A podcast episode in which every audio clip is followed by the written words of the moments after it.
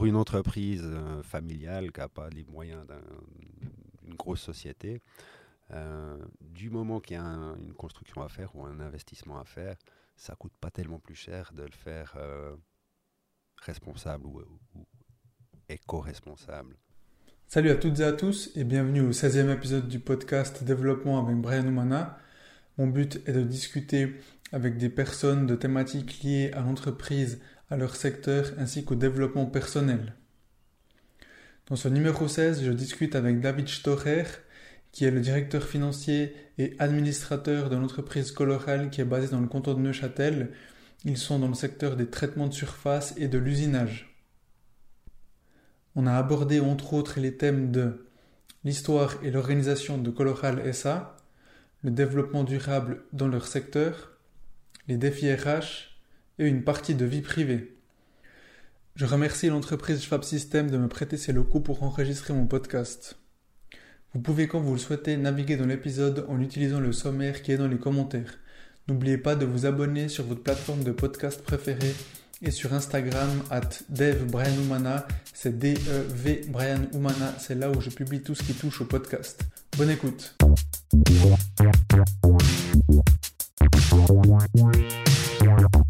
Salut David. Salut Brian. Merci d'avoir accepté cette invitation. Merci de ton invitation, c'est un honneur. Merci. Et de t'être déplacé dans le canton de Berne. Oh, ça va, je suis juste à côté. Ouais, exactement. C'est vrai, donc tu pensais que c'était un peu plus loin. Oui, j'ai vu champion dans, dans l'adresse. Je me suis dit, qu'est-ce que c'est? J'ai juste vu Berne. Je me suis dit, mais c'est en ville de Berne. Là, ça aurait été un peu plus long pour venir. Mais non, parfait, Gumpelen, c'est top. Et en plus, comme ça, j'ai appris le nom français de ce joli village. Exactement. C'est vrai qu'il n'y a pas beaucoup de personnes qui savent que Gumpelen est champion en français. Par contre, j'ai jamais regardé si c'était la définition ou la traduction exacte. Tu parles allemand? Un tout petit peu, mais je crois pas que ce soit je crois pas non le terme champion comme on l'entend chez nous. Ça doit avoir un autre mot en allemand. Je, pense. aussi, on, vérifiera. Voilà. Donc David, je voulais directement commencer euh, cette discussion parce qu'il y a hum, une phrase qui m'a marqué ou qui m'a attiré quand je regardais votre site internet. Oui. Une citation de Henry Ford que vous avez mis. Et c'est vrai que généralement, quand tu vas regarder les sites de hum, différentes entreprises, tu vois les valeurs, tu vois les missions ou d'autres hum, points euh, de ce genre. Et chez vous, ou peut-être que j'ai mal regardé. Je m'étais dit en fait que j'allais euh, rechercher, mais finalement je l'ai pas fait. Il me semble que j'ai pas vu cet aspect-là.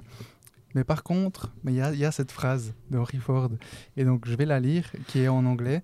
Coming together is a beginning, keeping together is progress, working together is a success.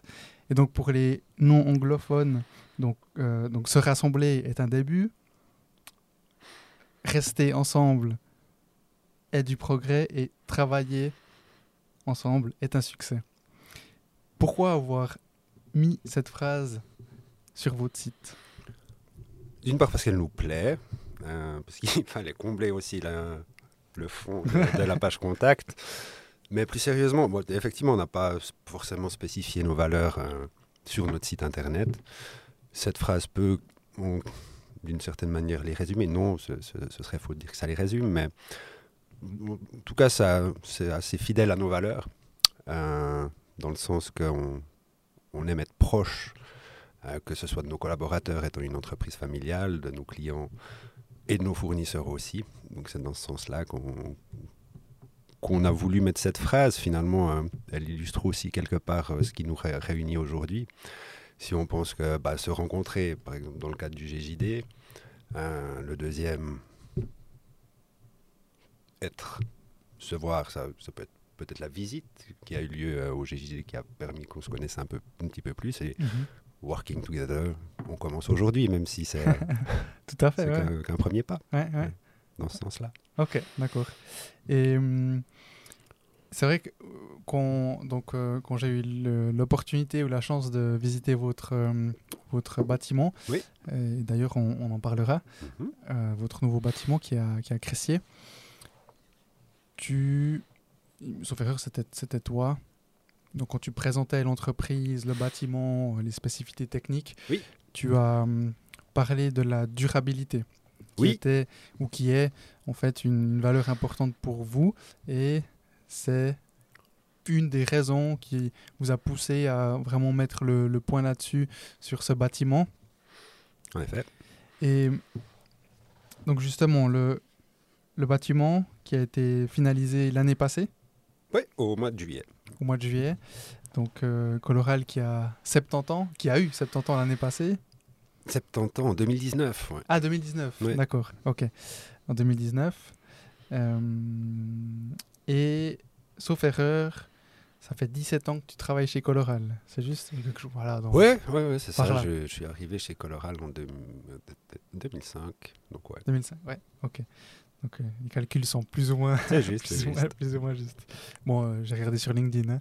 Ça aide, ça aide. Et donc voilà, je, je voulais, je voulais balancer ça un peu comme ça pour dire qu'il y a une histoire. Il y a une histoire euh, non pas seulement du côté de Coloral, donc il y a, tu as dit 2019, donc 73 ans aujourd'hui. Euh, toi, à 17 ans que tu bosses chez Coloral, Coloral, entreprise familiale, il y a, il y a- il y a ton frère et toi. Vous êtes les deux, euh, et peut-être, je ne sais pas, je ne sais pas si si- s'il y a encore euh, d'autres personnes de ta famille qui, qui sont dans, dans, dans, dans le conseil d'administration ou toujours en tant qu'administrateur. Mhm. Tu l'as dit, entreprise familiale. Mais, si je ne me trompe pas, tu n'as pas débuté ta carrière chez Coloral. C'est juste? Non, effectivement. Alors, refaisons un petit peu l'historique. Effectivement, nous sommes une entreprise familiale. À l'heure actuelle, nous sommes trois copropriétaires. Mon frère aîné Cédric, qui est le directeur général, moi-même administrateur et directeur financier. Un troisième associé hors famille, par contre, Monsieur Lentini, qui est notre directeur de production. J'ai encore un frère et une sœur, mais qui ne sont pas actifs euh, dans la société. Du tout? Du tout. Euh, en fait, la société a été fondée en 1949 par un monsieur Mikhailov, qui est un, immigrant russe euh, actif dans la pharmacie. Il vendait des peignes en aluminium. Il n'était pas content de des peignes en aluminium que lui livrait son fournisseur. C'est comme ça que Coloral s'est créé finalement, par un pharmacien qui vendait des peignes qui s'est dit bah tiens, je vais les colorer moi-même.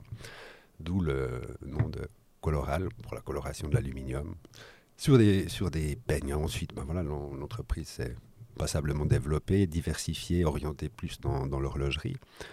Et c'est en fait là où le familial arrive, c'est au début des années 80. Euh, peu après ma naissance, mon père, qui finalement travaillait pour un, client de Coloral, pour qui Coloral était un fournisseur stratégique, a, été envoyé en délégation ou, voir ce qui se passait chez Coloral, parce qu'il y avait de plus en plus de problèmes d'approvisionnement, de, livraison dans, la qualité de ce que Coloral livrait à l'époque. Et c'est comme ça, finalement, que mon père euh, a pu reprendre l'entreprise. Euh, qu'il est arrivé dans la société, il a constaté que, en général, on travaillait bien entre 8h et 10h, puis après, la qualité commençait à chuter sévèrement quand le directeur de l'époque et certains collaborateurs euh, étaient un petit peu trop imbibés. Il y avait une grosse consommation d'alcool, euh, apparemment. Donc, euh, 10 heures. ouais, Ah ouais, pour certains. c'est pour qu'on n'est pas en Valais. Non, mais je me, je me raconterai, je me souviendrai toujours mon père qui me racontait quand j'étais enfant qu'un collaborateur qui pendant la pause de 9 heures, je crois, il partait avec son vélomoteur vite au premier bistrot du coin, il commandait un litre de rouge qui descendait cul sec, puis il redescendait Ah ouais. en vélomoteur travailler. Donc heureusement les temps ont bien changé. les us et coutumes aussi. Euh, maintenant on préfère prendre un petit apéro en fin de journée plutôt, éventuellement, euh, plutôt que, que de commencer dès le matin. Ouais. Mais voilà, donc euh, ce Coloral étant un fournisseur stratégique pour l'employeur de mon père à l'époque, mon père a été bah, choisi pour reprendre l'entreprise. Le- Son employeur l'a aidé à avoir, en tout cas, à obtenir les financements pour pouvoir euh, racheter la société. Et c'est comme ça que c'est devenu une entreprise familiale. Mon père a bien développé la partie usinage, enfin, a ajouté l'usinage qui ne se faisait pas euh, précédemment. Bien développé ça jusqu'à nous, nous revendre la, la société en, demi- en, en 2007. Moi, je suis arrivé en 2005, puis on a racheté la c'était- société en c'était rapide. 2007. Ouais. Ok. ouais, ça s'est fait assez rapidement après. Et comment est-ce que tu es... Qu'est-ce qui t'a poussé en fait à, à entrer dans l'entreprise? Au début, je voulais pas. Euh, Voilà, c'est ça qui m'intéresse. Parce que donc, juste avant Coloral, Oui. qu'est-ce que tu faisais? Alors, euh, bah, moi j'ai fait une formation d'employé de commerce de Ouais. base. avec- J'ai fait une maturité professionnelle commerciale derrière. J'ai donc fait mes premières armes euh, dans le commerce. Et mon premier emploi, c'était chez Silicon Graphics à l'époque, à Cortaio, SGI, euh, une grosse boîte américaine d'informatique. Euh, J'y ai travaillé d'abord à la facturation temporaire. Je facturais tout ce, qui était livré en Europe par les sites américains ou étrangers, pas, ce- pas celui de, de. Et puis, bah, ce poste se passait bien. J'ai- assez vite évolué, donc on m'a proposé un poste avec un peu plus de responsabilité au, customer service, où là, je gérais les commandes de nos clients européens, mais de ce qui ne se fabriquait pas à puis, bah, voilà, je suivais l'approvisionnement de cela. Ensuite, j'ai encore été muté. Une société euh, en difficulté. Il y a eu trois vagues de licenciements, je crois. Je, faisais partie de la deuxième. Après la première, j'ai été euh, muté dans le même service, pour faire les mêmes tâches, mais pour ce qui se faisait cette fois sur le site de, de. Et puis, bah voilà, ensuite, euh, malheureusement, j'ai fait partie de la vague suivante. Genre, euh, SGI est parti. Et bah, j'ai travaillé toujours un peu dans le, dans le service clientèle, toujours pour une boîte euh, américaine et dans l'informatique, mais cette fois c'était PSINet, un fournisseur d'accès Internet à achat de fonds. Là, j'y ai fait une année, j'étais en charge de gérer les, commandes de nos clients belges et français. Pendant l'année où j'y étais, je crois que la société a été rachetée deux fois. Euh, il y avait assez peu de volume de travail pour moi, je m'ennuyais un petit peu, donc j'ai commencé à faire des, des recherches pour trouver autre chose. J'ai trouvé un emploi dans, dans le transport cette fois, j'étais euh, transitaire. J'aime bien dire agent de voyage pour colis. J'organisais les transports pour nos clients, principalement horlogers, mais aussi dans le médical d'un transitaire à l'achat de fonds. Pendant deux ans, euh, ben là j'ai bien fait parce que quand j'ai quitté PSINet pour, euh, pour aller chez Belsped, le transitaire, le dernier jour où je travaille, ils annonçaient 40 licenciements pour, euh, Ah ouais, pour la semaine suivante. Et puis je crois que trois mois après, ils ont, ils ont fermé aussi. T'as les licenciements qui te suivaient. Ouais. Des fois, ils me précédaient, après, ils m'ont suivi aussi. Et puis, et puis, et puis voilà, euh, ensuite, mon père m'a proposé une deuxième fois de, de reprendre la société. Là, j'avais un peu mûri. Euh, Si la première fois, si j'avais refusé, c'est parce que mes rêves d'adolescent, c'était d'être DJ et disquaire. Ah, ok. Euh, Entre-temps, bah, le marché du disque hein, s'est un petit peu effondré. Ouais, J'ai vu que c'était pas tellement porteur. Euh, j'ai cassé mes platines. J'ai pas beaucoup euh, intensifié ma- mon entraînement de DJ. Donc là, je me suis dit que c'était une belle opportunité. Avant, plus jeune, je voyais ça un peu comme un cadeau du ciel où je me sentais pas. Je Mm. voyais pas le mérite de. Voilà, tiens, tu as une, oca- une occasion.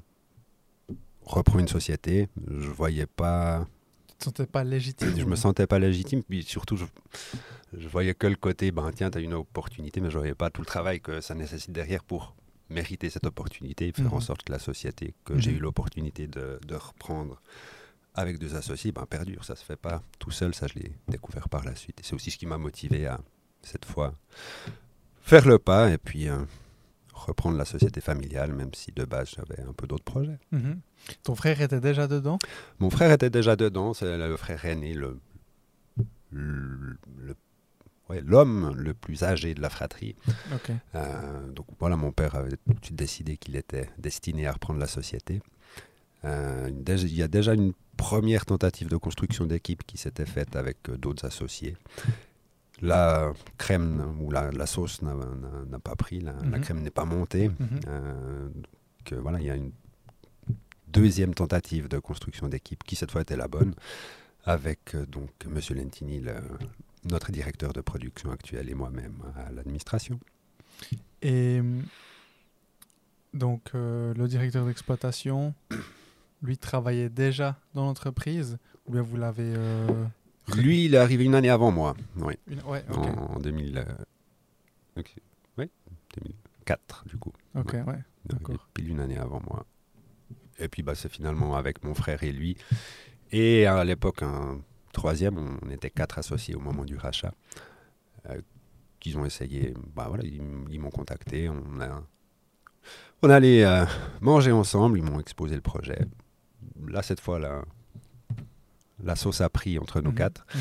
Ça s'est bien passé. On a donc tout préparé les business plans pour faire un, un management buyout, comme ça, ça s'appelle, euh, Ouais. pour reprendre la, la société.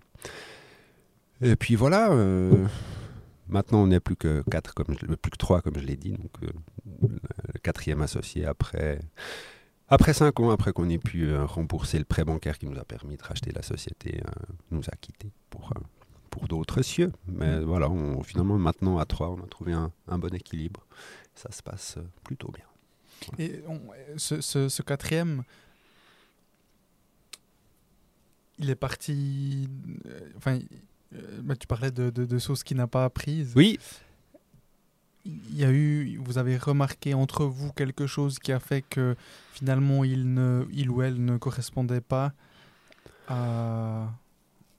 Pas vraiment sur le moment. En fait, euh, ben, je l'ai dit après le remboursement du prêt bancaire. Bon, c'était un moment assez fort pour nous. On, on s'était fortement endetté pour racheter la société. Les Mhm. 4 ans qu'on- ou 5 ans qu'on suivit pour euh, le remboursement étaient assez, assez sportifs. On a traversé quelques crises et mes premiers licenciements. Après, le fait qu'il m'ait suivi, j'ai eu aussi la première euh, opportunité. Enfin, pas, c'est pas une opportunité, mais la malchance de devoir aussi euh, prononcer des licenciements. Ça, ça, m'a assez marqué. Mais bref, euh, on, a donc, après ce remboursement, fait un beau voyage, euh, les quatre associés et nos, conjointes, en Italie, dans la région d'origine de Monsieur Lentini, qui est encore notre associé. On a grandement fêté, fêté ça, tous ensemble. et puis, c'est deux semaines après, quand on est revenu, que ce quatrième est venu nous dire on est un peu tombé des nues, on s'y attendait pas vraiment. Donc, on- oui, on n'avait pas forcément toujours exactement les, les mêmes visions. euh, dans le quatuor qu'on formait, des fois, il y avait un peu deux d'un côté, deux de l'autre, parfois trois, des fois, parfois un. Effectivement, il n'y a pas toujours la même façon de- d'envisager les choses, mais on collaborait bien. Et puis, et puis voilà, il a, je pense, eu une opportunité ailleurs. Et puis voilà, il a décidé que les différences qui, ont- pour les trois autres, nous sautaient pas forcément aux yeux, devaient être un peu trop importantes pour Mhm. lui. Il a fait ce pas-là. Ok. De pas aimer la région euh, d'Italie. Non, non, ça, je pense pas que c'est lié à ça. C'est plus euh, relationnel ou des visions stratégiques. À, à l'avenir, c'est vrai que bah, on, on- on a parlé de la, de la nouvelle usine maintenant. C'est quelque chose que nous- les trois que nous sommes encore avons, avions déjà en tête au moment où on a racheté l'entreprise. C'est peut-être aussi un, un des éléments qui a pu faire partir le quatrième, qui était aussi plus âgé, qui n'avait pas forcément envie de se lancer dans une, une aventure qui est quand même assez éprouvante de, de relocaliser deux sites de production dans un nouveau. C'est peut-être aussi pour ça que- qu'il n'est pas resté. Mhm. Donc en 2010, vous- enfin à peu près, hein, si j'ai bien fait les calculs, euh, parce que tu as dit que tu es entré en 2005, vous avez euh, euh, ils ont terminé ou plutôt euh, remboursé l'emprunt en environ 5 ans. Ouais, mais on a racheté en 2007, du coup, ça décale Ah, à ok. 2012. D'accord. Alors en 2012, vous parliez déjà de, de ce bâtiment? Ouais, même déjà avant. Enfin, on, on Ah ouais. a- on avait l'envie. Ouais, ouais. Après, pas forcément les moyens. Euh, comme je l'ai dit, bah, on avait dû s'endetter pour racheter la société. Quand euh, un associé est parti, ben, il a fallu aussi qu'on se réendette pour euh, lui racheter ses parts. bien sûr. ouais. Ce qui a un peu euh, reporté la- les choses.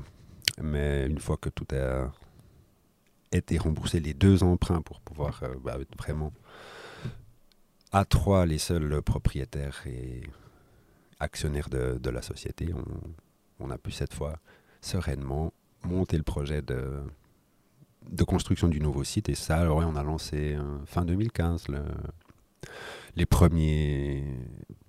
Ouais, là, lancé le projet fin 2015, les, les premières études, Mhm. recherche de terrain, définition de besoins à ce moment-là. Ok. Et j'aimerais juste revenir sur la légitimité. légitimité ou crédibilité. Ouais. Bah, c'est vrai que c'est une thématique qu'on entend beaucoup de justement des que ce soit fils, petits-fils qui vont reprendre une entreprise. Ouais. Et je voulais savoir, moi, tu as parlé de maturité, mais est-ce que pendant les premières années, tu, tu avais une pression, euh, que ce soit intérieure vis-à-vis des, des, collaborateurs, des collaboratrices ou comment est-ce que comment est-ce que finalement tu as pu disons mettre de côté cette euh, cette, cette, émotion ou cette sensation? Non, j'ai pas ressenti de pression particulière. C'est moi qui me la suis mise un peu tout seul. Euh, parce que bah, clairement, c'est une opportunité. Euh, si j'avais, si j'étais pas né dans la famille où je suis né, je serais aujourd'hui peut-être pas, ou certainement pas, directeur financier d'une entreprise de 75 collaborateurs. C'est une, chance que j'ai eue juste parce que je suis né dans la bonne famille. Ou, voilà, c'est peut-être ça qui me dérangeait. J'ai toujours eu un, côté assez euh, humble peut-être ou modeste. Euh. bah, j'ai grandi dans une famille plutôt aisée par l'activité de mon père. J'ai eu des amis qui n'avaient pas forcément non plus ce parcours-là. Euh, j'ai toujours été assez sensible, j'ai toujours un peu mal vécu le enfant ou adolescent, le côté euh, fils de riche ou fils à mhm. papa. C'est aussi parfois des euh, colibets que certains camarades pouvaient, pouvaient m'attribuer. Euh, je pense que c'est plutôt lié à ça. après, du moment que effectivement,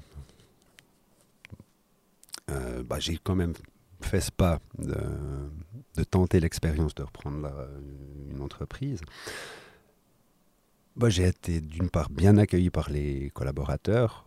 Certains me connaissaient depuis tout petit, puisque bah, voilà, j'ai grandi dans l'usine quelque part. J'y ai passé mes vacances, euh, travaillé pour me faire un peu d'argent de poche, donc certains me connaissaient déjà. J'y ai assez vite mis ma patte, surtout que bah, j'étais responsable administratif et des ressources humaines dans un premier temps. Et non, c'est par l'investissement que j'ai pu mettre en temps, en formation. J'ai, bah, j'avais une maturité professionnelle commerciale pour pouvoir reprendre euh, la direction financière d'une PME. J'ai voulu quand même avoir des bases euh, de formation un peu, un peu plus poussées. Donc j'ai suivi les cours pour le brevet fédéral de comptable. J'ai pas obtenu le brevet fédéral de comptable, mais ça m'a donné la, substance nécessaire euh, pour pouvoir gérer cette entreprise familiale. Alors qu'un brevet fédéral de comptable, c'est vraiment très vaste. On, peut, on est amené à travailler avec différentes normes, même à tenir la comptabilité d'une société internationale qui est très différente de la petite comptabilité d'une société comme Coloral. Je ne sais pas si, je me suis perdu en route, mais non, non, si j'ai répondu à la question. Oui, oui, tu as, as, répondu.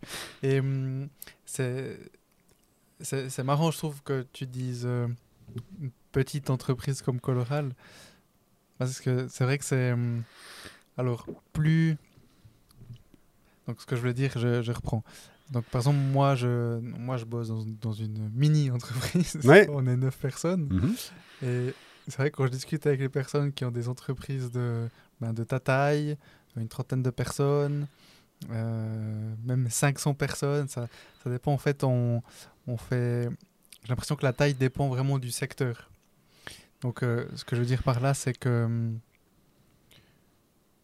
par exemple, une agence de com, c'était 50 personnes. C'est une grosse agence de com. C'est une grosse agence de com. Euh, j'ai dit récemment à un ami, je sais plus qui, mais je lui ai dit, euh, nous on travaille avec une fiduciaire, ils sont une quinzaine, vingtaine. Mhm. Puis il me dit, ah c'est une grosse fiduciaire. Ouais. et donc tu vois. Ouais, dans l'industrie, ben, on a des, c'est vrai que des, référents un peu différents. Ouais, complètement que ce soit bah, les marques horlogères pour lesquelles on peut travailler ou dans, le médical ou bah, dans l'électronique. Mhm. Puis voilà, j'ai aussi tendance à, me comparer à, à plus gros qu'à plus petit. Il y a aussi le P de PME qui, qui fait ça. Mais c'est pas un, complexe ou, autre, c'est juste, voilà. Pour effectivement, par rapport à ce que je peux me comparer, on est plutôt petit. Et par rapport à la, à la taille, au développement, euh, en termes de ressources humaines, par exemple, mhm. parce que en termes de euh, stratégique bâtiment, donc ça c'est clair, hein, vous étiez, il y avait deux bâtiments, aujourd'hui on n'a plus qu'un qu'on voit quand on va à Bienne. Par exemple, moi, nous qui, qui allons euh, tous les jours à, à Bienne, euh, Bienne Grange, donc voilà, c'est ce beau grand bâtiment noir qui est, euh, qui a sorti, plus ou moins la sortie d'autoroute de Cressier. Oui. Donc là, c'est clair au niveau du développement, on va dire, de l'infrastructure, au niveau des ressources humaines. Quand tu as commencé et aujourd'hui, est-ce que le, nombre de personnes a, varié ou pas? Oui, Euh, il n'est pas stable ou il n'est pas en, en évolution constante. On est, euh, ben, je l'ai dit, on travaille passablement pour l'horlogerie, qui est un secteur qui est quand même assez euh, conjoncturel. On sait que tous les 5 à 10 ans, il y a quand même un, un gros ralentissement. Donc, quand j'ai commencé en 2005, on devait être une quarantaine, je pense, chez Coloral. Aujourd'hui, nous sommes 75. Entre deux, ben voilà, on, il y a eu de la fluctuation, on est monté à pas loin de 80 en 2008-2009. Ouais, bah oui, juste avant la, la crise des subprimes finalement. Mhm. C'était les premiers licenciements dont- que j'évoquais tout à l'heure. On a dû se séparer de 15 personnes, mais c'était, pas évident. Et non, bah après par la suite avec l'évolution de la conjoncture, on est, on est toujours entre euh, 60 et, et 80 collaborateurs, disons. À l'heure actuelle, on est 75. Ok. En termes de hum, ressources humaines, est-ce que c'est facile pour vous de trouver des personnes ou quelle est un peu le l'évolution euh, dans, dans justement dans les ressources humaines? Je te pose la question parce que tu vois, on parle beaucoup aujourd'hui de la nouvelle génération euh, qui veut travailler de manière flexible, euh, Aujourd'hui, on entend de plus en plus des entreprises qui ont une organisation plate ou horizontale. Il y a le télétravail maintenant avec le Covid, où il y a énormément de, de personnes qui... Enfin, énormément. En tout cas, dans mon entourage, il y a beaucoup de personnes qui ont, qui ont pu, ou qui ont dû même, faire du télétravail. Euh, donc aujourd'hui, est-ce que toi, tu ressens quelque chose par rapport à la nouvelle génération, par exemple? Alors, oui, c'est vrai qu'on a de plus en plus de demandes euh, pour du travail euh, à temps partiel, même pour des hommes, alors qu'au préalable, c'était euh, plutôt l'apanage des, des Ouais, femmes. c'est quelque chose auquel il, il va falloir qu'on s'adapte, je pense. On n'est pas encore prêt à ce niveau-là. Autant on a pu euh, investir et anticiper les besoins en termes d'infrastructure et de, de bâtiments, simplement. Euh, au niveau de l'évolution euh, dans les ressources humaines et surtout par rapport à la nouvelle génération, bah, ça peut commencer à, à devenir difficile pour nous. Euh, c'est pas toujours facile de trouver des collaborateurs. Ça dépend aussi de la conjoncture, comme je le, disais tout à l'heure, et des types d'emplois qu'on cherche à pourvoir. Euh, on, chez nous, on a une partie de personnel très qualifié, des ingénieurs, des docteurs, en matériaux, des choses comme ça, mais euh, un ou deux, assez peu. Après, on descend assez vite au niveau CFC, une dizaine, quinzaine de collaborateurs. Et après, bah, c'est des gens peu, ou enfin, des gens très qualifiés, qui ont de l'or dans les mains, mais il n'y a pas une, une formation ou une école pour euh, apprendre à fixer des pièces sur des bouclards ou à les graver correctement ou à faire une impression euh, de qualité comme on en a besoin. Donc on doit former beaucoup aussi. Euh, mais bah, voilà, pour former, on doit d'abord chercher des personnes chez qui on identifie les, prérequis qu'on a définis comme nécessaires, les qualités de base pour pouvoir euh, assimiler la formation qu'on va souhaiter donner. Et euh, bah, voilà, souvent on a pu travailler, par le passé, on trouvait assez facilement des personnes qui n'avaient pas de qualification, mais une bonne volonté, de l'or dans les mains, comme je l'ai dit tout à l'heure. Euh, à l'heure actuelle, où on est 75, où on a vraiment un volume d'affaires qui est toujours en croissance. On- donc on cherche toujours à, renforcer nos, équipes, mais ça devient de, plus en plus difficile. D'une part, pour les postes qualifiés, il n'y en a plus sur le marché, pour certains, euh, puisque ben, toute l'horlogerie va fort en ce moment. Donc euh, tout le monde cherche à reprendre les m- mêmes collaborateurs qui sont déjà assez peu peut-être sur le marché. Euh, ça, c'est un- une des problématiques. Mais bah, dans ces cas-là, comme je le disais, bon, on prend des, personnes peu qualifiées pour les former, mais même là, on commence à avoir du, du mal à en trouver. Soit, euh, d'une part, bah, parce qu'ils ont pu trouver un emploi ailleurs, tant mieux. Et, euh, ou alors, bah, effectivement, on peut tomber sur une nouvelle génération. Euh, bon, j'ai eu le cas encore la semaine passée. On cherchait quelqu'un pour faire de la coloration d'aluminium, vraiment l'activité pour ça. il n'y en a, il a pas de gens formés disponibles sur le marché à l'heure actuelle. J'avais identifié quelqu'un qui avait travaillé un peu dans le secteur, qui avait eu une toute petite expérience, euh, mais euh, bah, chez un concurrent. Il est venu faire une journée d'essai, puis voilà, sur le papier, il avait tout ce qu'il fallait, même en entretien, un, certain dynamisme, mais euh, sur le terrain, ben, plus tellement de, de motivation. Peut-être parce qu'on voulait un poste à 100%, mais je ne pense pas que ce soit la, seule des raisons. Mais il avait aussi euh, bah, évoqué la, la, possibilité de travailler à temps partiel. Nous, pour l'heure, c'est juste pas, pas possible à, mhm. mettre en place. Mhm. Donc voilà, ouais, je commence à, avoir certaines difficultés. Il faut que je pense peut-être à revoir un peu la structure, comme vous parlez toujours euh, très linéaire, voir de quelle manière on peut se réorganiser peut-être pour l'avenir, euh, pour euh, mieux jongler avec les demandes de, temps partiel, ce qui est toujours quand même à l'heure actuelle ou avec les habitudes de, vieux dinosaures que je peux avoir. Voilà, difficile de, de, changer. Donc il, faut qu'on change un, peu notre état d'esprit, je pense, pour pouvoir s'adapter à ça et éviter de, bah, simplement se retrouver sans personne. Donc autant avoir deux à trois personnes pour un poste que pas du tout. Mais voilà, ça demande. Euh, gymnastique. La gymnastique mentale, effectivement. Euh, pour l'instant, on n'est pas encore trop trop embêté. Mais euh, voilà. Encore une fois, toujours dans une question d'anticipation, il faut que je me pense plus, plus sérieusement sur ce, ce point-là. Tu as évoqué aussi le télétravail. ben, nous, on on a traversé le Covid comme tout le monde. On a une personne qui a pu faire du, du télétravail chez nous. C'était au niveau de la, qualité. non, j'aurais pu en théorie. Euh, en, mettant les structures informatiques nécessaires pour ça. Mais voilà, on est dans la production. On a donc des gens qui ne peuvent pas euh, faire du télétravail. Et je ne me voyais pas faire venir travailler tous les collaborateurs, mais moi c'est bon, je peux, je reste à la maison. Donc euh, voilà, tout le monde, tout le monde est, a joué le jeu et est venu à l'usine, sauf une personne où c'était pas indispensable qu'elle soit en permanence là, physiquement.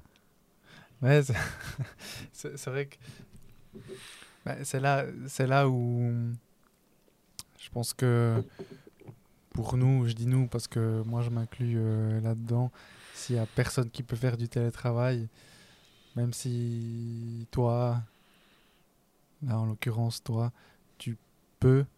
C'est quand même un peu compliqué. Euh, enfin, tu, vois l'image que tu vas donner aux personnes. Bah, euh, bon, les gars. Euh, Aller au combat, moi je, reste, je reste dans l'abri, en gros c'est ça. Donc c'est pas le, le, style de la maison. Mais donc j'imagine que finalement c'est une problématique qui doit être plus ou moins semblable dans, dans, dans votre secteur en fait. Tu parles du secteur d'usinage des traitements de surface ou de l'industrie en général? Finalement, ouais, c'est l'industrie en général, effectivement. Parce que c'est vrai que bah, tu vois, euh, dans l'IT, par exemple, donc, donc, nous, on est, hum, on est entre deux. Hein, on est entre l'informatique où on va jusqu'au réseau, euh, et puis on est, euh, on va dire, dans le secteur de l'électricité, où nous, on fait que du courant faible. Donc dans cette partie courant faible, on est des techniciens.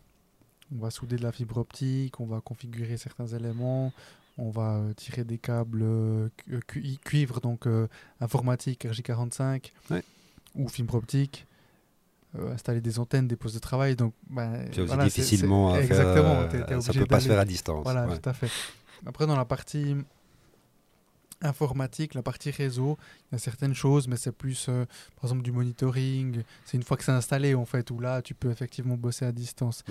Et hum, par contre, ce que nous on fait, mais là, euh, bah, encore une fois, euh, dans, dans, le secteur de l'industrie, c'est un peu plus compliqué. C'est qu'il y a certaines, par exemple, nous on est dans le service, donc euh, on doit toujours faire des offres ou bien il y a, y, a, y, a, tout le temps certains, on, va dire, une partie administrative à envoyer aux fournisseurs ou autres pour la certification de différents câbles. Et ça, c'est des choses que qu'on laisse, on les laisse volontiers faire à la maison ou au bureau. C'est comme, comme ils veulent, si, si, je peux dire ça comme ça.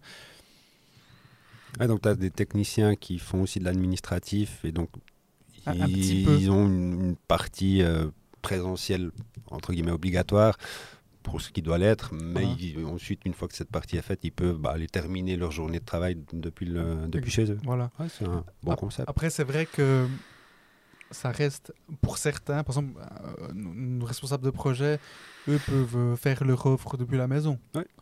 Euh, après, il y en a certains, bah, ils décident quand même de venir parce que, parce que bah, pour nous voir, pour être là, pour être sur place, pour si, au cas où il faut, faut, se déplacer voilà, directement. Interaction avec les collègues, ça peut être voilà. bien aussi. par contre, euh, c'est vrai que je vois un changement, mais ce serait intéressant, euh, ça, ça, me fait, ça me fait penser par rapport à, à, ce que tu dis, mais de voir vraiment dans, dans, dans notre secteur, dans, dans l'informatique, c'est clair, le télétravail existe et, et bah, il y a en tout cas, à se développer, je pense. Exactement. Par contre, chez les électriciens, je suis pas sûr. Ça, reste, ça reste quand même un domaine. De... De exactement. Mais, mais, même les, les responsables de projet ou, ou, le, la partie admin. Mais après, peut-être que c'est une histoire de d'égalité. Tu vois, comme tu disais. Ouais. Bah, toi, tu peux, mais pas les autres. Donc, euh, est-ce que c'est correct? Mais Après, j'ai trouvé intéressant. Je discutais avec un client dans l'horlogerie aussi, donc euh, département IT. Et eux, ce qu'ils me disaient, c'est que justement, ils avaient. On, leur disait que par respect pour ceux qui, qui, sont dans la prod, ils ne pouvaient pas faire de télétravail. Oui. Puis lui, ce qu'il m'a dit, mais c'est mais dans ce cas, on n'en fera jamais. Il y, a ça, puis en plus, il me dit bah, égalité, oui, mais en même temps, euh, c'est nous qui avons décidé de travailler dans l'informatique. Et puis, alors, pas tout le monde a, fait le choix de bosser dans la prod. Euh, certains, c'est des concours de circonstances, mm. ou euh, voilà, voilà sans, sans, sans jugement quelconque. Mais c'est vrai que c'est dommage de priver peut-être certaines personnes qui ont qui se sont formés et puis qui ont la possibilité de bosser d'une certaine manière euh, parce que d'autres ne sont peut-être pas allés plus loin. tu vois, c'est délicat, je trouve. C'est ouais, bah un peu propre aux périodes de, transition. Là, on est en plein, accéléré par le Covid dans la transition numérique.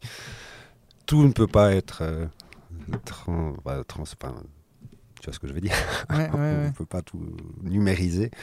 Euh, et puis bah voilà, les temps changent pour certains, mais pas pour d'autres. Donc c'est voilà, des périodes de friction peut-être, mm de décalage de d'éthique ou d'équité plutôt.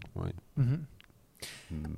Mais il faut pas que ça soit un frein au, développement, hein, parce qu'il y a quand même plein de bonnes choses et de côté positif au télétravail. Je pense que quand il peut être mis en place, il faut qu'il le soit. C'est clair.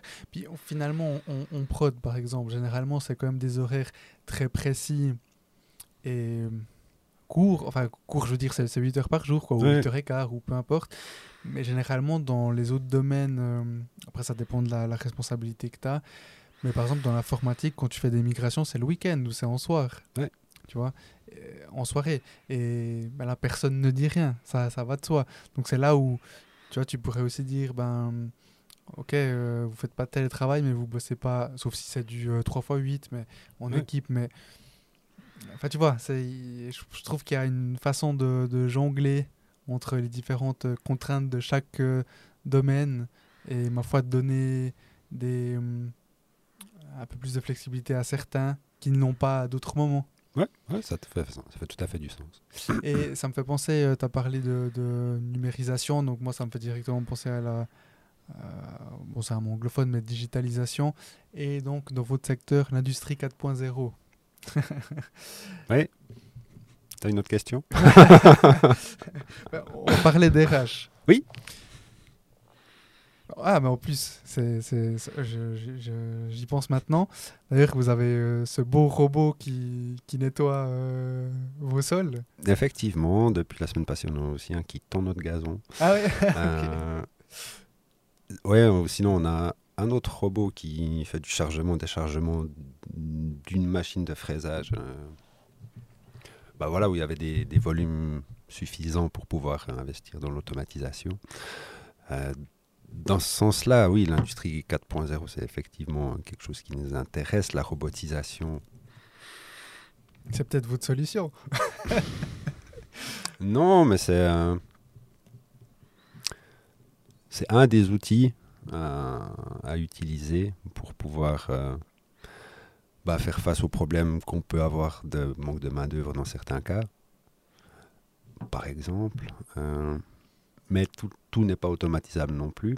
Euh, c'est assez amusant parce que pendant la, visite du GJD, il y avait un, un hôte qui, qui travaille dans, dans la, la, robotisation justement, qui,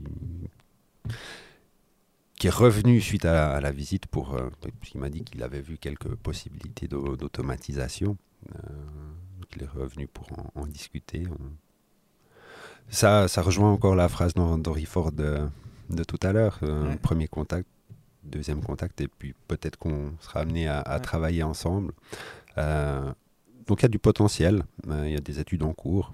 Maintenant, bah voilà, on a fait un, quand même un investissement assez important dans, le bâtiment et les nouvelles installations de traitement de surface surtout, ça limite quand même un petit peu la, la capacité future à investir sans, sans, l'annihiler, mais ça, l'a grandement limité quand même. On s'est mis un, un, gros bagage sur le dos, mais euh, c'est quelque chose d'actualité et d'avenir pour, pour Coloral aussi.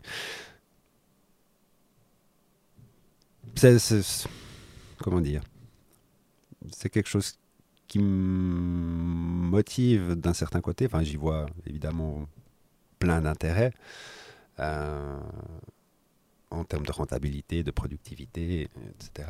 Mais voilà, on perd le côté humain qui est, qui est important pour moi aussi. On est une entreprise familiale. J'aimerais pas qu'un jour euh, les membres de ma famille élargie soient que des robots. voilà, il faut aussi trouver le, juste équilibre euh, à ce niveau-là. Ok, et puis euh, j'aimerais revenir un peu sur votre bâtiment. Oui. Donc c'est un bâtiment que je trouve très beau. Moi aussi, ça fait plaisir. en plus, mais a tout cet aspect euh, durabilité que vous avez mis en place. J'ai pris euh, quelques notes. Mhm. Donc, bah, typiquement, il y a la récupération de chaleur. Oui. Vous avez des pompes à chaleur qui sont installées sur les toits, des panneaux solaires. Euh, vous avez une ventilation séparée pour le traitement de surface et pour le traitement d'eau. En plus de ça, ça crée une visibilité supplémentaire. Vous êtes. Euh, des fois, je suis encore étonné quand, quand je parle de Coloral les gens ils tiltent pas directement. Je dis ouais, oui, tu sais ce bâtiment que tu vois quand tu vas à Bienne. Il dit ah ouais ouais ouais je crois. Ouais, ouais bah ouais, pas. tout le monde passe aussi, pas tout le monde qui passe aussi souvent par là. Puis après bah voilà, on peut voir un gros bâtiment, mais tout à fait. Sans, que ça mène à chercher plus loin. Mais quand même un peu. Enfin, on a vu depuis qu'on est installé là, euh, on a reçu passablement de contacts euh, de gens curieux ou simplement avant de faire ce bâtiment, on pensait que toutes les personnes qui pouvaient avoir besoin de traitement surface sur aluminium en Suisse euh, connaissaient l'existence de Coloral. Et vous êtes euh, on voit que ce n'était pas le cas, heureusement. Euh, donc, oui, ça nous offre une visibilité qui est, qui est intéressante. La durabilité, bah, si tu veux qu'on en parle, c'est effectivement quelque chose qui, qui, nous tient à cœur. Bah, on on est dans l'industrie, en plus on utilise passablement de produits chimiques. Avant, en plus on était en pleine zone résidentielle, donc on, voulait pouvoir bah, démontrer à nos voisins, mais ne serait-ce qu'à tous nos partenaires, euh, que ce soit nos collaborateurs, nos voisins, nos clients ou nos fournisseurs, qu'on faisait les choses euh, correctement, euh, en veillant à pas exploiter trop la planète. On a voulu faire la certification ISO 14001 environnementale déjà en 2012. Donc assez peu de temps après avoir repris la, société, on a on a lancé ça, on l'a obtenu. Donc en 2012, vous l'avez obtenu? Oui. Ok. C'était déjà la, première étape, mais ben voilà, on était dans nos vieux bâtiments bah, qui valait ce qu'il valait, qui avait euh, l'isolation qui, qui, était celle qui est là, il y avait une... Ben oui, on était un peu prisonnier de notre parcelle. On aurait voulu déjà sur place euh, y mettre, euh, installer un système de recyclage de l'eau, ce qui n'a pas pu se faire s'il n'y avait pas la place. Mhm. Donc oui, du moment où on a pu, après avoir passé les, les périodes de rachat de la société, construire déjà dans notre tête le projet de la nouvelle usine. De base, on voulait qu'elle soit le plus éco-responsable possible. Euh, idéalement neutre en carbone. En tout cas, on n'émet pas de CO2 à l'heure actuelle puisque chauffage à gaz a été remplacé par deux pompes à chaleur. Effectivement, on a 538 panneaux photovoltaïques euh, sur le toit, mais ça représente à peu près 10% de notre consommation électrique ah seulement. Euh, j'attends des offres pour l'étendre encore, cette centrale photovoltaïque sur une partie du parking. On a aussi une réserve euh, d'extension pour un éventuel agrandissement. On va aussi certainement y mettre des, panneaux solaires pour être le plus autosuffisant possible. Euh, comme tu as dit, le traitement de l'eau, on est aussi très gros consommateur d'eau, puisqu'on. Voilà, tu as pu le voir pendant la visite, on a des grosses cuve euh, mhm. remplie d'une part de produits chimiques, mais aussi de beaucoup d'eau pour la, partie coloration, notamment bah, des pigments solubles dans l'eau qui permettent de, les colorer. On, en consomme beaucoup jusqu'à ce qu'on s'installe à Cressier, tous les rinçages. On doit beaucoup rincer les pièces en, sortant, sortant d'un bain d'acide. Bah, on doit, la rincer après chaque. Bah, voilà, pour euh, colorer une pièce en aluminium, c'est une succession de bains, en tout cas une quinzaine. Après chaque, il faut faire un rinçage. Et précédemment, bah, ces eaux de rinçage étaient simplement partaient, étaient remises, euh, étaient traitées avec notre station de neutralisation que nous avions à Neuchâtel, donc remis à pH neutre. Et ensuite, ça partait à la, station d'épuration de la ville. Et c'était un peu euh, gaspillé tout cela. Donc euh, maintenant, ces rinçages-là, ils sont toujours remis en pH, mais maintenant, on a pu mettre une installation de recyclage de l'eau. Ce qui fait qu'ils sont plus simplement perdus et partis à la station d'épuration. Maintenant, on peut les réinjecter dans, dans le réseau d'eau. On a quatre réseaux d'eau différents dans l'entreprise. Le réseau d'eau qu'on appelle dur, le réseau standard, l'eau déminéralisée, l'eau osmosée et enfin l'eau recyclée. Euh, qui nous sert aussi, euh, qu'on recycle encore d'autant plus, puisque je parlais de nos bains de colorants des pigments solubles dans l'eau avant qu'on change nos bains de colorants, en tout cas deux fois par année. Puis après, au cours d'année, on peut faire des ajouts, des, modifications, mais un vidage complet de plus de 200 litres, deux fois par année. Et ben, comme il y a quand même des produits chimiques, c'est pas juste de l'eau qu'on pouvait mettre à la station d'épuration, c'était envoyé en grosses bonbonnes de 1000 litres, plusieurs bonbonnes de 1000 litres envoyées à détoxiquer chez les gens qui savent faire ça. Alors que maintenant, ben, cette eau, on la récupère, donc on, on élimine tous les transports qui, de ces gros volumes d'eau qui étaient faits, parce que maintenant, euh, dans les bains de coloration, avant, au lieu de simplement les mettre en bonbonne pour les amener à, détoxiquer, on peut les traiter, donc on met un floculant euh, dans un quand on vide le bain de, coloration, il va dans, un réacteur dans lequel on met un, produit qui fait que le, colorant va solidifier, il va faire une boue au fond, au fond de la cuve. Donc l'eau qui, reste sans, ce colorant euh, qui s'est qui s'est accumulé au fond du, réacteur, bah, cette eau elle peut être recyclée également. Euh, qu'est-ce qu'on a d'autre? Aussi investi dans... Toutes ces, toutes ces vapeurs. Oui, je, je, te pose la question parce que j'ai un ami qui, qui bosse un peu plus loin de d'où vous êtes. Oui. Et mm, en fait, le jour où j'ai visité Coloral, il m'a écrit et je lui ai dit je visite Coloral. il m'a dit ah incroyable. Euh, enfin, il est dans l'industrie aussi, donc euh, euh, voilà, Coloral lui, parle, donc l'intéresse beaucoup. Et puis un jour, il m'a dit hey, il y a tes potes qui, qui sont en feu, ou je sais pas, j'ai croisé des pompiers, et puis ça, ça, ça fumait beaucoup. Après, je me dis, ah ouais, mais les vapeurs, et puis j'avais expliqué euh, comme je pouvais, euh, d'après ce que j'avais compris, Oui. c'est normal que- qu'il y ait beaucoup de, hum, d'évaporation, euh, bah, justement, par euh, tout cette, ce, ce- ce traitement. Je sais pas si c'est le traitement d'eau, c'est encore autre chose qui fait qu'il y ait toutes ces, ces vapeurs, mais ces vapeurs qui ne sont pas des vapeurs euh, toxiques. En effet. Il y, a- il y a juste le point pompier qui me perturbe un peu dans, dans ce que tu fais. J'ai pas souvenir en tout cas qu'il soit venu.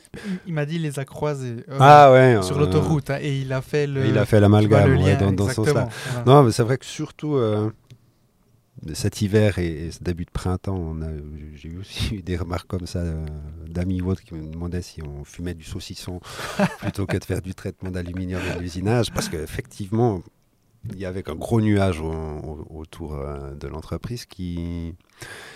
Il y a deux raisons à ça. La première, bah, c'est que on utilise des bains d'acide qui sont chauffés, donc il y a des vapeurs qui, se créent. On se doit de veiller au- à la santé de nos collaborateurs, donc on a une aspiration qui se directement au bord des bains pour éviter que nos collaborateurs euh, aient leurs poumons rongés par, par ces vapeurs. Donc on- là, on aspire 40 000 mètres cubes d'air par heure dans les ateliers où on a ces, vapeurs. Ces vapeurs passent dans un laveur de gaz, donc ils sont aussi remis, un peu comme euh, je l'expliquais avant pour le- l'eau, euh, ils sont aussi remis en pH, donc lavés euh, des vapeurs acides. On les neutralise finalement avant qu'elles soient rejetées dans l'air. Mais bah, il y a d'une part un gros volume d'air euh, qui est humide tout de même, chargé de fines particules d'eau une fois que les vapeurs acides ont été traitées par le laveur. Donc un gros débit d'air humide et chaud qui sort dans un environnement froid comme ce- ce- cet hiver ou ce printemps, bah voilà, par, par condensation, ça, Mhm. ça fait ça. Il y a un autre événement qui ou qui amplifiait un peu ce- cette, euh, cette donnée, c'est la forme de la cheminée, simplement. Pour des raisons esthétiques, notre euh, architecte euh, avait fait une sortie de, pour ces, ces- ces- vapeurs-là, horizontale pour être similaire avec l'entrée d'air qui était sur le toit juste à côté. Et donc il y avait un coude sur, sur la cheminée, ce qui fait qu'il y a ces vapeurs qui pouvaient condenser un peu avec, euh, avec ce coude. Mhm. Et ça augmentait encore le- l'effet euh, fumée ou incendie Ouais. ou autre. Il bah, il a été changé il y, a trois, sem- il y a deux semaines maintenant, ce qui fait que la fumée sera à l'horizontale. L'hiver prochain, même avec les mêmes conditions, euh, il y aura moins cet effet-là, puisque bah, la vapeur montera à l'horizontale et elle se disperse beaucoup plus vite que comme c'était le cas avant, où elle était finalement soufflée un peu Ouais, au-dessus ouais. de l'autoroute. Ouais, ok. Ouais. C'est intéressant. En tout cas, il y a, hum, ce, que, ce que je retire de, de tout ça et de votre bâtiment euh, dans votre secteur, c'est qu'il y a des possibilités euh, pour un impact, euh, le, on va dire, le moins néfaste possible, tout en travaillant euh, de manière euh, normale. Quoi. Donc, c'est- positif. Enfin, je, je, je fais cette remarque parce que hum, il y a certaines personnes aujourd'hui qui sont très défaitistes par rapport à, à l'environnement. On, Ouais. on se dit, ben voilà, il y a, on va tous mourir dans, dans pas très longtemps. Enfin, ça, dans tous les cas, on va tous mourir. Mais Ouais, le Euh, plus tard possible. ouais. En tout cas, on, on- on- on devrait tous tendre à faire tout ce qu'on peut pour. exactement, c'est pour ça que je dis, ben, c'est Ouais. positif et c'est. C'est motivant qu'il y ait euh, une entreprise euh, comme la vôtre dans la région qui, qui fasse ce genre de, ce genre de choses. Quoi. Oui, et puis si on le dit aussi volontiers, c'est pas beau aussi pour pouvoir montrer que c'est possible. Euh, même pour une entreprise euh, familiale qui n'a pas les moyens d'un- d'une grosse société, euh, du moment qu'il y a un- une construction à faire ou un investissement à faire, ça coûte pas tellement plus cher de le faire responsable ou, ou éco-responsable.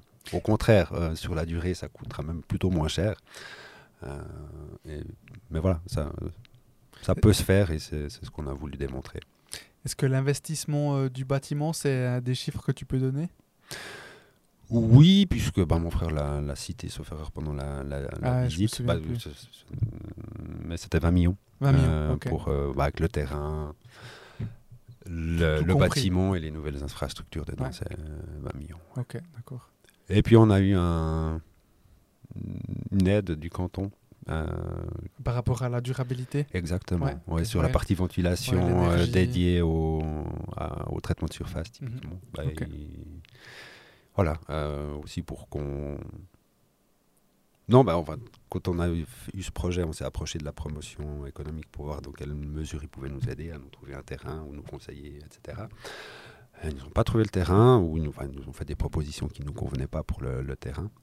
Par contre, bah, quand on leur a exposé le projet ou, et en insistant aussi sur la partie environnementale, ils ont dit Ah, mais ça, bah, ton, euh, voilà, il y a des subventions cantonales qui peuvent euh, permettre. Donc ça, ça aide aussi à, à se lancer quelque Mhm, part. Ça, pas, pas à se lancer dans le projet, mais à peut-être si on avait été réticent sur la, la partie environnementale, ça aurait peut-être nous, nous convaincre de le faire. Ou en tout cas, j'espère que si j'ai des confrères qui sont amenés à faire un, un projet similaire, en tout cas, voilà, construire un, un bâtiment industriel qui n'oublie pas le, le côté environnemental qui voilà euh, pour rendre les gens moins défaitistes Mhm. ou Exactement.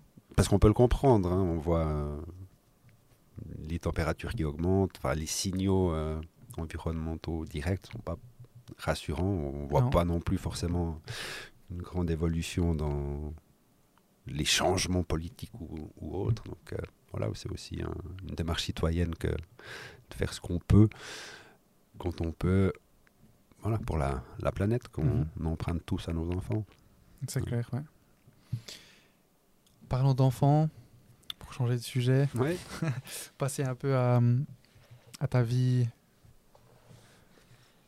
je dis privée, mais finalement, euh, le travail. euh, ouais c'est un peu tout mélangé tout mais est, tout est mélangé. Euh, Justement, est-ce que toi, tu fais un. Est-ce que tu as une limite entre la vie professionnelle et la vie privée? Euh, Par exemple, pour travailler, est-ce que tu t'obliges, tu te forces à ne pas travailler le week-end ou ça dépend? Il n'y a pas vraiment d'organisation à ce niveau-là Comment, comment tu... Est-ce que tu as des enfants? J'ai deux enfants deux enfants, ok. Voilà. ont 6 et 11 ans. Je suis divorcé. Euh, donc par la part des choses, enfin par la force des choses, de par ma situation de séparation avec la, mère de mes enfants, je me dois euh, de me forcer à pas travailler à certains moments. Dans, le sens que de haute lutte, j'ai pu obtenir d'avoir euh, bah, mes enfants la moitié des vacances, un week-end sur deux, mais aussi tous les mercredis après-midi. Euh, en plus, ils habitent à Bienne, moi, à Saint-Blaise, donc, Ah, t'habites Saint-Blaise? Enfin dans les hauts, dans les hauts de Saint-Blaise, hein, entre euh, la sortie de Saint-Blaise et le golf, au, au Villaret. Et euh, bah, je suis venu habiter à Saint-Blaise pour mes enfants, finalement. On habitait précédemment en Val-de-Rue. Euh, quand on s'est séparés, j'ai trouvé un appartement à 200 mètres euh, d'où habitaient mes enfants. Donc c'était parfait. Mhm. Puis bah, la, maman euh, a décidé de changer de vie. Elle s'est déplacée sur Bienne. euh, puis bah, comme je dois amener mes enfants tous les mercredis matin à l'école, depuis le Val de Rue pour les amener à Bienne à 8h ou 8h moins quart, c'était un petit peu compliqué. Raison pour laquelle je me suis euh, rapproché. Euh, J'avais pas envie de quitter le canton de Neuchâtel euh, où je suis né. Donc allé à la, à la Allez. frontière pour retrouver un peu de marge. Bon, bah, voilà, c'est là que j'ai trouvé un, un endroit propice pour moi, mon travail et aussi pour mes enfants. Je suis vraiment très bien là où je suis à l'heure actuelle. Donc euh, voilà, je vais les chercher tous les mardis en fin de journée. Ils dorment chez moi. Le matin, je les amène à l'école, je vais travailler. Et puis je vais les chercher en début d'après-midi. Voilà, donc c'est dans cette limite-là euh, que bah, les mardis soirs, quand je vais les. Il faut que je parte pour les chercher, ben voilà, je ne travaille pas trop. Le mercredi après-midi non plus. Euh, Mais en dehors de ça, si j'ai pas mes enfants, ou les week-ends où j'ai pas les enfants, si je dois ou si je suis amené à travailler, euh, là j'ai moins de limites. Mhm. Je dirais que c'est ce qui cadre un peu ou ce qui me- m'évite de passer trop de temps ou tout mon temps euh, au travail, c'est aussi bah, les, les enfants. Ce qui n'est pas plus mal. Mais non, non, non, ce qui est même très bien. Et hum, tu m'avais parlé du marathon de New York. Ouais, c'est un objectif, effectivement. Bel objectif. Merci, je crois que tu en as un qui ressemble. euh, Ouais. Puis en plus, ce sera la plus ou distance, moins, euh, plus ou moins euh, à la même période. C'est le marathon de New York, c'est. 7 novembre. Ah, moi, ça, je vais le faire euh, fin novembre. Ok. Ouais, bah oui, c'est. c'est- Donc tu, tu fais du sport euh, régulièrement? Maintenant, oui. maintenant, oui. Ça a pas toujours été le cas non plus. Euh. est-ce que ça te change dans le sens ça, ça t'a euh, est-ce que ça t'a amené du positif dans ta vie? De faire du sport? Ouais. Clairement. contrairement à avant? Ouais. Qu'est-ce que tu as ressenti de différent? Qu'est-ce que tu ressens de différent? Mais tellement de choses. D'une part, je pense que si je j'avais pas fait du sport ces deux dernières années euh, avec le Covid, le, le projet de chantier, enfin le chantier, etc. Je pense que je serais plus là. Ou j'aurais peut-être fait un burn-out. Non, mais c'est un excellent exutoire, euh, le sport. Euh, je m'y suis pris un petit peu tardivement. Euh, c'est vrai que j'étais assez pris par mes activités professionnelles. Je fume encore. Je, je- je suis en train d'essayer d'arrêter. J'arriverai avant, avant le marathon. J'espère. Ça m'aidera à finir euh, le marathon c'est- si j'arrive ouais. si j'arrive à arrêter de fumer avant. Mais non, euh, l'objectif c'était bah, de faire le- ce marathon pour mes 40 ans. J'en ai maintenant 42. Le Covid m'a donné un petit peu plus de temps euh, pour me préparer, ce qui n'est pas plus mal, non, mais j'ai du coup plutôt commencé à préparer mon corps, à pouvoir courir, à, pouvoir m'entraîner pour courir euh, pour un, marathon.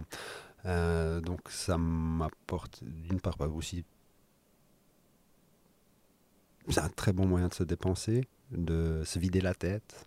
Euh, quand je cours, soit je travaille quand même un petit peu, peut-être au début, ça dépend de la durée de course aussi.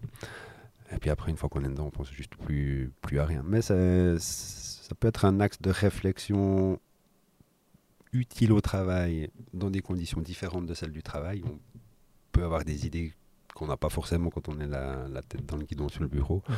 Et puis ça, surtout, ça permet aussi de, de se sortir un petit peu quand même du travail, penser à autre chose, décompresser, euh, se dépenser et prendre soin de soi. Euh, J'étais beaucoup plus... ou Je, je me sentais plus stressé avant de faire du sport, alors que potentiellement j'avais peut-être moins de situations stressantes. Donc je pense que ça aide à mieux gérer le sport. euh, le sport aide à mieux gérer le stress, Mhm. en tout cas dans mon cas, à amener une certaine discipline de vie, une hygiène de vie que j'avais pas forcément non plus. Euh, Il y a pas mal d'escaliers dans, dans ma nouvelle usine où ils sont hauts. Euh, par le passé, j'ai peut-être tendance à être essoufflé en ayant monté trois marches. Maintenant, je les monte toujours toutes 4 à 4 et ça va bien. Non, c'est un, un bon équilibre. Que dire de plus? Mais c'est juste, tu ne fais pas que de la course. Hein. Tu m'avais dit que tu t'entraînais. euh, Non, justement, la course, j'en fais à peu près sérieusement depuis trois semaines. Avant, Ah oui, je- avant, non, dis sérieusement parce que je cours, ouais, c'est, euh, courir 30-40 km par semaine. Ouais. En dessous de ça, avant, j'étais plutôt à 5 à 10 Ok, par mois. Là, là, tu Euh, commences vraiment euh, à te préparer en fait. Oui. Ok. Alors, euh, avant, je, voilà, euh, j'allais courir pour courir, mais maintenant, euh, l'échéance Ah, du à grands pas, le corps aussi, parce que je te disais, j'ai j'ai fait beaucoup de euh, cross-training, enfin, c'est pas, Ouais. pas crossfit comme je peux avoir juste à côté Ouais, de mon entraînement, mais circuit training, enfin, voilà, j'ai... Soit en équipe, soit avec un, Coach. un coach en entraînement personnel. Mais donc là, tu, donc, tu cours et tu fais euh, en plus de ça le, le- le- le cross-training ou le- Ouais. Ouais, ok. J'ai commencé d'abord par le cross-training à petite dose. Après, j'ai commencé à aller à courir. Je dis, aïe, j'ai mal au genou, aïe, j'ai mal là, aïe, j'ai mal là, aïe, j'ai mal là. Donc ça limitait pas mal les durées, euh, les distances de course aussi. Euh, c'est là que j'ai intensifié euh, ce cross-training pour bah, voilà, préparer la machine à exactement faire des, musculations ciblées pour les genoux, pour les jambes, pour pouvoir ben, à terme affronter cette distance de 42 km. Ben là, la semaine passée, je suis allé m'entraîner deux fois à courir, une fois 12 kg, une fois 11. Et puis samedi, j'ai fait le Grand Prix de Berne, 10 ah miles, enfin 16 km. Donc ça m'a fait presque, 40, presque 40 kg sur, sur la semaine. Et puis maintenant, ben voilà, c'est l'objectif, c'est de tenir euh, ouais, à peu près 40 kg semaine. Mhm. Maintenant, il faut que je vois, que je trouve la bonne répartition de distance et temps en fonction du temps aussi. C'est clair, euh, ah, mais voilà, c'est ça me force aussi à m'organiser différemment ou à penser mes journées différemment au travail pour avoir le, meilleur équilibre possible. Et c'est, ce qui n'est pas toujours facile. Mais voilà, ça commence à devenir euh, concret. Et je vois que c'est, possible. En tout cas, ce test de, ce week-end m'a, bien rassuré. C'est que 16 km, mais euh, je les ai fait. À l'aise. Ouais, à l'aise, sans douleur. Je sens que j'aurais pu faire encore un, peu plus, à un rythme plutôt tranquille. Je fais ça en, couple aussi. C'est ma, ma, compagne qui m'a encouragé ou motivé à, faire des marathons. Elle en a déjà fait euh, 4 ou 5. Ah ouais, ok. Euh, et voilà, donc on va s'entraîner ensemble. Mais elle a aussi un, un rythme différent. Euh, rythme très marathon. Puis bah, sur des, des courses de 10-15 kills, je préfère aller un petit peu plus vite. Je m'ennuie sinon un petit peu. Mais là, c'était le. J'ai vu que. Enfin, je dirais, sur la base de la course de ce week-end, je pense qu'on continue en entraînement. J'aurais pas trop de difficulté à, tenir 42 km à un rythme de. Ouais, entre 5,30 et 6,30 le kilomètre. Mmh, mmh. Ouais, puis je pense que d'avoir cet objectif, c'est aussi motivant. Euh, enfin, tu sais pourquoi tu es en train de courir. En plus, je, je, dis ça pour une personne, par exemple, qui, qui ne s'entraînerait pas ou qui, qui, ne courrait pas. Si, si tu mets un objectif précis, euh, tu t'inscris, tu mets la deadline. Bah, ouais, c'est la euh, carotte finalement. Exactement. Ouais, tu fais bien de le dire parce que je pense que sans ça, me connaissant, j'aurais eu du mal à me motiver à serait-ce qu'aller courir parce que j'y prenais pas de plaisir. Mhm. Moi, c'était pareil. Et puis bah, c'est finalement en pratiquant, en se faisant un peu violence, euh, allez, il fait courir. Bah, quand on y prend goût, on y prend goût, puis on voit les bienfaits que ça peut apporter, bah, déjà physiquement, euh, mais mentalement aussi. Euh, ouais, plus posé et puis plus serein, je pense. Puis je trouve que c'est comme tu as dit, quand je cours, j'ai aussi beaucoup d'idées. Je, je, pense aussi beaucoup et ça me fait, mais ça me fait, ça me fait du bien. Enfin, c'est, c'est, pas, euh, c'est pas que je, j'ai des idées et puis. Euh, euh, ah mince, c'est encore ça que j'ai pas voilà, fait. Exactement. Pas fait l'offre. C'est, ça, c'est, plus galvanisant, enfin motivant. c'est un peu créatif exactement. Comme ça, Et ça, c'est. Tu ressasses pas tes problèmes de la journée, tu mets des solutions peuvent parfois apparaître. Complètement. Ou des pistes, en tous les cas. Et ça, je trouve très intéressant. Je partage. David, j'ai une dernière question pour toi. Oui. Qu'est-ce que le succès pour toi? Hum. On a parlé un peu de du coloral, du bâtiment, de ton histoire, de RH, de ressources humaines, de, flexibilité, de, de la nouvelle génération, de durabilité. Maintenant, un peu une partie euh, balance euh, vie pro et vie privée. Donc finalement, avec tout ça, qui bien sûr ne, ne te définit pas, mais finalement, qu'est-ce que le succès? Comment est-ce que tu vois le succès? Vaste question, mon Dieu. Effectivement.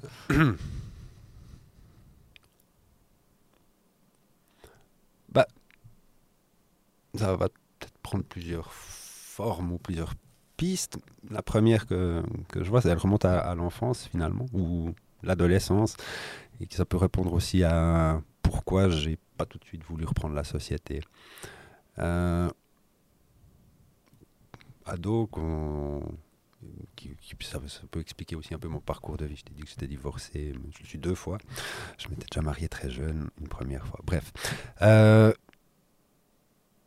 ado, si on me demandait qu'est-ce que tu veux faire dans la vie, ou quand tu seras plus grand, peut-être un bon père. Je dis pas que j'ai un mauvais père, mais adolescent, bah, le temps qu'il a pu passer au travail ou dans les activités annexes a pu me manquer un peu. Et c'est quelque chose qui m'a poursuivi, en tout cas marqué. Et un axe que j'ai toujours, quelque chose qui est très important, c'est bah, le temps que je peux passer avec mes enfants et, et la qualité de ce temps. Être le père le plus bienveillant possible, encadrant, sans être un papa poule, enfin trouver le juste milieu. Finalement, le succès, c'est rendre mes enfants heureux, que mes enfants soient heureux. Et c'est le premier cercle, mais de façon plus générale. Je ne sais pas si c'est facile à mesurer ou si c'est mesurable, le succès, vraiment, mais comme je le vois, c'est. Ah, c'est peut-être aussi lié à mon enfance scout. euh, c'est que les gens soient bien, que ce soit mes collaborateurs, que ce soit mes amis, euh, ma famille mes enfants. Ouais, euh, avoir le sentiment de répondre aux attentes. Euh, moi, le succès, c'est pas une grosse voiture ou une belle montre au poignet. Euh, c'est bien d'en avoir. surtout des montres, parce que ça, ça, me permet de faire un, peu travailler, bah, de faire tourner l'entreprise. Les voitures, moins. Mais non, j'ai pas une bonne réponse à qu'est-ce que c'est le succès. Mais pour moi, c'est pas quelque chose de matériel en tous les cas. C'est trouver un bon équilibre pour se sentir bien dans ce qu'on fait, dans ce qu'on dit et dans ce qu'on peut apporter aux autres. Je sais pas si c'est complètement acceptable. Voilà. Bah, de toute façon, qui suis-je pour euh, te dire que c'est une réponse acceptable ou non? C'est ça. Ouais, il n'y a pas de réponse euh, vraie ou fausse. Il n'y a pas de bonne réponse. Chacun a sa propre réponse et à mon avis, euh, tu l'as répondu comme comme tu aurais dû la répondre. Quoi. Ouais, bon, je peux aussi dire atteindre les objectifs, j'ai un budget temps, il faut que je sois temps à la fin de l'année. Oui, hmm, bah, pas ça ne résume pas le succès dans sa globalité, à mon sens. Voilà. Ok, bah, très ça on fait partie aussi, évidemment. J'ai avoir du bah, voir que mon entreprise se développe et évolue, c'est aussi un, un succès. Voilà, je m'arrêterai là. Et je te propose qu'on qu'on s'arrête là aussi. Ouais. Est-ce que, hum, avant qu'on termine, il y aurait quelque chose que tu aimerais dire ou un point qu'on n'aurait pas abordé et que tu voulais soulever? Ou est-ce que. Il y a, non, il y a certainement plein de points qu'on aurait pu soulever, mais bah, voilà, le temps passe vite. Non, te remercier euh, bah, d'avoir pensé à moi. Je suis non, ça me touche, ça me flatte quelque part. Et ça me permet aussi de, surtout de mieux te connaître et, j'apprécie. Non, merci, euh, merci de m'avoir invité. Ben, écoute, merci à toi. C'est vrai que bah, d'avoir vu votre bâtiment, comme je t'ai dit, euh, moi, la durabilité ou l'environnement, c'est une de mes valeurs. Donc, euh, il y a cette partie-là qui m'a qui m'a touché, si je peux dire ça comme ça. Et le fait que tu aies accepté qu'on de, de, me montrer euh, ce logiciel dont je ne citerai pas le ah nom. Ils ont assez de marketing euh, pour ça. Euh, Ils se reconnaîtront. Voilà, exactement. donc voilà, et puis non, ça, ça, me, ça, me, fait plaisir. Une entreprise de la région, tu es de la région. Donc, non, merci à toi. Grand plaisir. Alors, de toute façon, on va aller manger. Donc, à bientôt. À bientôt. Merci à toutes et à tous d'avoir suivi cette conversation. Si ces discussions vous aident, vous motivent ou simplement qu'elles vous plaisent, pour m'aider à continuer, abonnez-vous à Développement avec Brian Humana sur votre application de podcast et ou sur YouTube et partagez-le autour de vous. Je vous en suis reconnaissant. Je vous donne rendez-vous au dernier vendredi du mois pour un nouvel épisode. Ciao ciao